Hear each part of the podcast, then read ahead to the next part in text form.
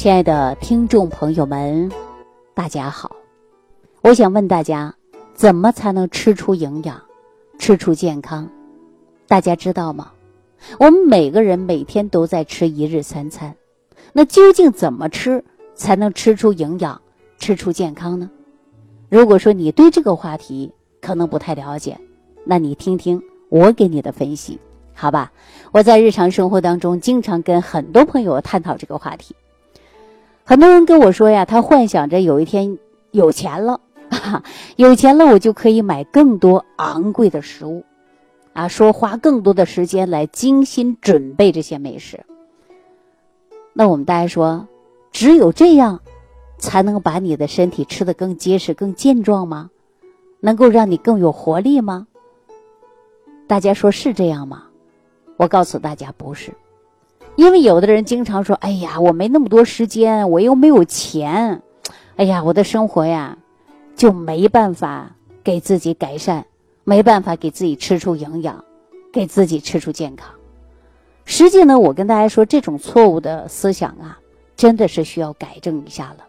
那在这儿呢，我很认真的，也很负责的跟大家讲啊，实际要想吃出营养，吃出健康。并不是让你花更昂贵的价格去买一些精致的食品，不是这样的。我们说人生活在大自然当中，我们大自然赋给人类的任何一种食物，它都自身带有着的就是营养素，啊，不一定说我必须要吃这个是海参、鲍鱼、燕窝、鱼翅，不是这样的。大家记住了吗？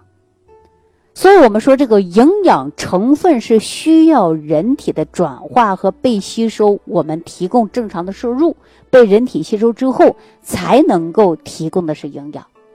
所以我经常跟大家说，你再好的营养需要脾胃来吸收，你的脾胃必须要好，因为脾胃好了，我们每天吃的一日三餐，任何一种食物当中的营养素，它都能达到的是一种吸收和利用。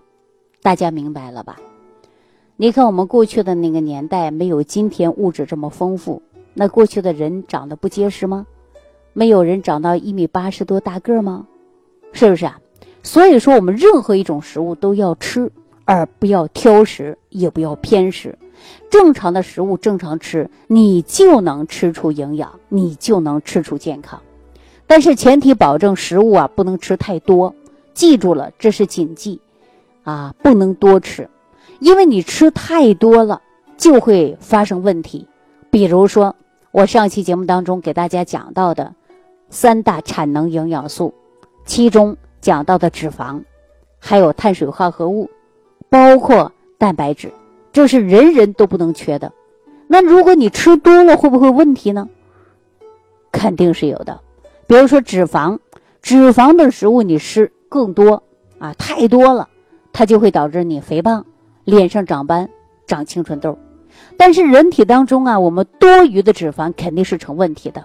但是如果说你一点不吃，那身体当中的能量你是不够的。所以说脂肪是不可缺少的一部分，但是你别多呀，一多了那就不行了，是不是啊？如果说不能长期的摄入这些足够的营养，那你身体就会诱发疾病。如果说你每天摄取过多，消化不完，在你体内产生的一种堆积，也会发生慢性疾病。大家把这句话要理解透，是不是啊？所以说，我们当营养进入人的这个体内的时候，它是转化吸收，就是那一些。你多了，它就变成肥胖脂肪存起来了；你少了，它就不够。所以说我建议大家每天少吃，别多吃。啊，凡是再好吃的，你别把自己吃到撑，是不是啊？所以说，我们吃的任何食物进食的时候，我们就考虑它的营养成分，如何的是啊这个消化，如何的吸收，多余的能不能代谢出去？只有我们考虑到这一些，你就能把自己吃出来的营养、吃出的健康都能够吸收和利用。我经常说呀，食物就相当于什么呀？就像我们开车，你要加油，对不对？食物就像我们这个开车加油一样，那身体当中这个跟汽车一样的，它都比较复杂的，对吧？它不单一是需要汽油这么简单，而且我们长期还要去修复它。那你看，我们车开了几百公里之后，是不是需要去保养啊？对不对？那我们人体当中，你提供了这些三大能量营养素，其中还不够的，你还是需要修复的。比如说，骨骼当中需要什么？钙呀，是不是啊？那我们说毛发、牙齿啊、皮肤啊、指甲呀，它都参与所有的新陈代谢。所以，我们这些呢，在蛋白质、碳水化合物、脂肪的同时，还要有矿物质和微量元素这些营养素的支撑，你人体才能健康，对不对？那我们大家说，以往的时候呢，只吃的一些蛋白质啊，然后呢，碳水化合物和脂肪，觉得人的能量是够了，但是往往呢，你缺维生素，哈。就拿一个最简单的，你缺个维生素 A，你眼睛都是干的；你缺个维生素 B 一，也许你脚上都容易长脚气的。但是它不会影响你的这个其他别的问题啊。所以说呢，我们说长期缺乏微量元素，或者是说这个呃一些营养摄取不足，它也容易出现问题。那你说我们大家是不是就应该不挑食啊？我们日常生活当中发现很多人呢。哎呀，就是那几种菜，家里几乎不变。比如说早餐吃个菠菜，哈，中午吃个胡萝卜，晚上呢吃个香菇，基本上天天就是这样的。要不然大家想一想啊，比如说你呢在爷爷家，啊，你看老人家基本上每次他都是吃这几种菜，他多余的他不会换样。你再去你的外婆家，他们一家基本上也就是做这几种菜。这就是我们每天下厨房的人呢，他有一个固定的思维模式了，对吧？比如说，很多人说，我就喜欢吃个萝卜啊，我就天天吃萝卜，一周可能吃好几次，那其他别的他就不摄取了，那这种对不对呢？所以说，我不能说对，也不能说不对。我建议大家呀，青菜还要丰富一些，对吧？那哪怕碳水化合物也是一样的，比如说大米、小米、高粱、薏米啊。这些我们都可以正常吃，啊，就是五谷杂粮你掺着吃，你不要单一的去吃，因为我们说这个碳水化合物当中啊，确确实实是存在的啊，对吧？对吧？五谷当中，但是我们说，如果你换一种，它里边还有其他别的营养成分，我们也是无形当中的吸收。所以说，大家你可以观察一下啊，比如说我们上班的啊，有一些同事呢带饭，你看他基本上天天吃个蒜苔炒肉，哈。基本上一周得有三次都是这个菜。我说你为什么不能换个别的呢？他说我想不起来吃啥呀。我说那你炒一个西葫芦也行啊，对不对？你炒一个菌类的也行啊，都可以呀。哎，但是大家有没有这种想法？就是买菜的时候也是思维固化，就是买那几种，多余的不知道，因为可能啊就是习惯性哈。所以说我今天教大家啊。你吃出的营养，吃出的健康，首先要保护脾胃，不能伤到脾胃。然后，大自然当中复合任何一种食物，我们都可以去吃，不是你必须要花高额的费用买一些精细的食物，不是这样的。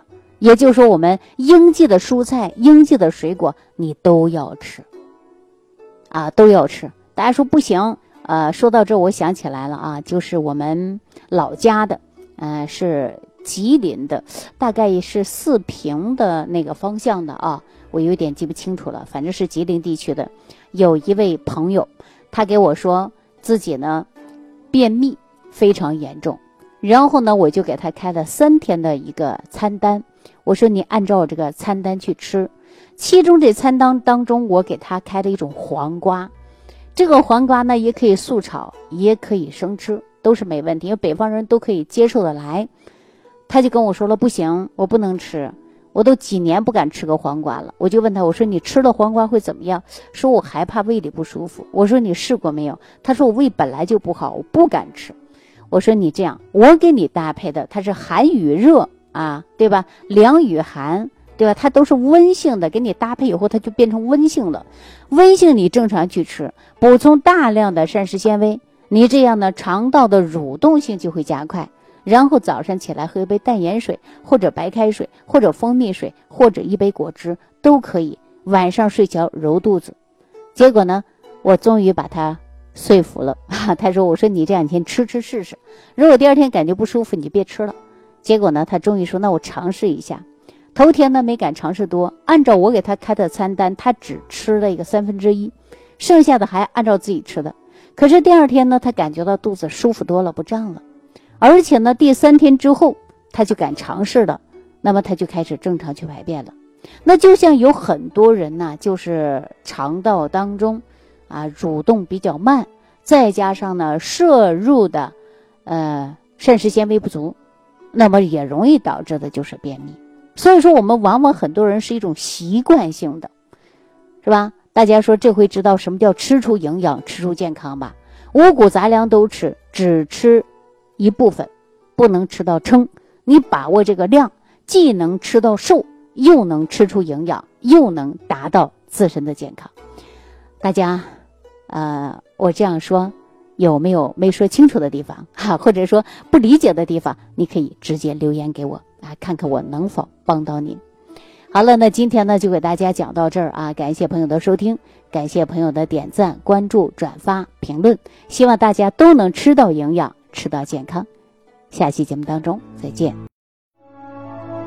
感恩李老师的精彩讲解。如果想要联系李老师，您直接点击节目播放页下方标有“点击交流”字样的小黄条，就可以直接微信咨询您的问题。祝您健康！欢迎您继续收听。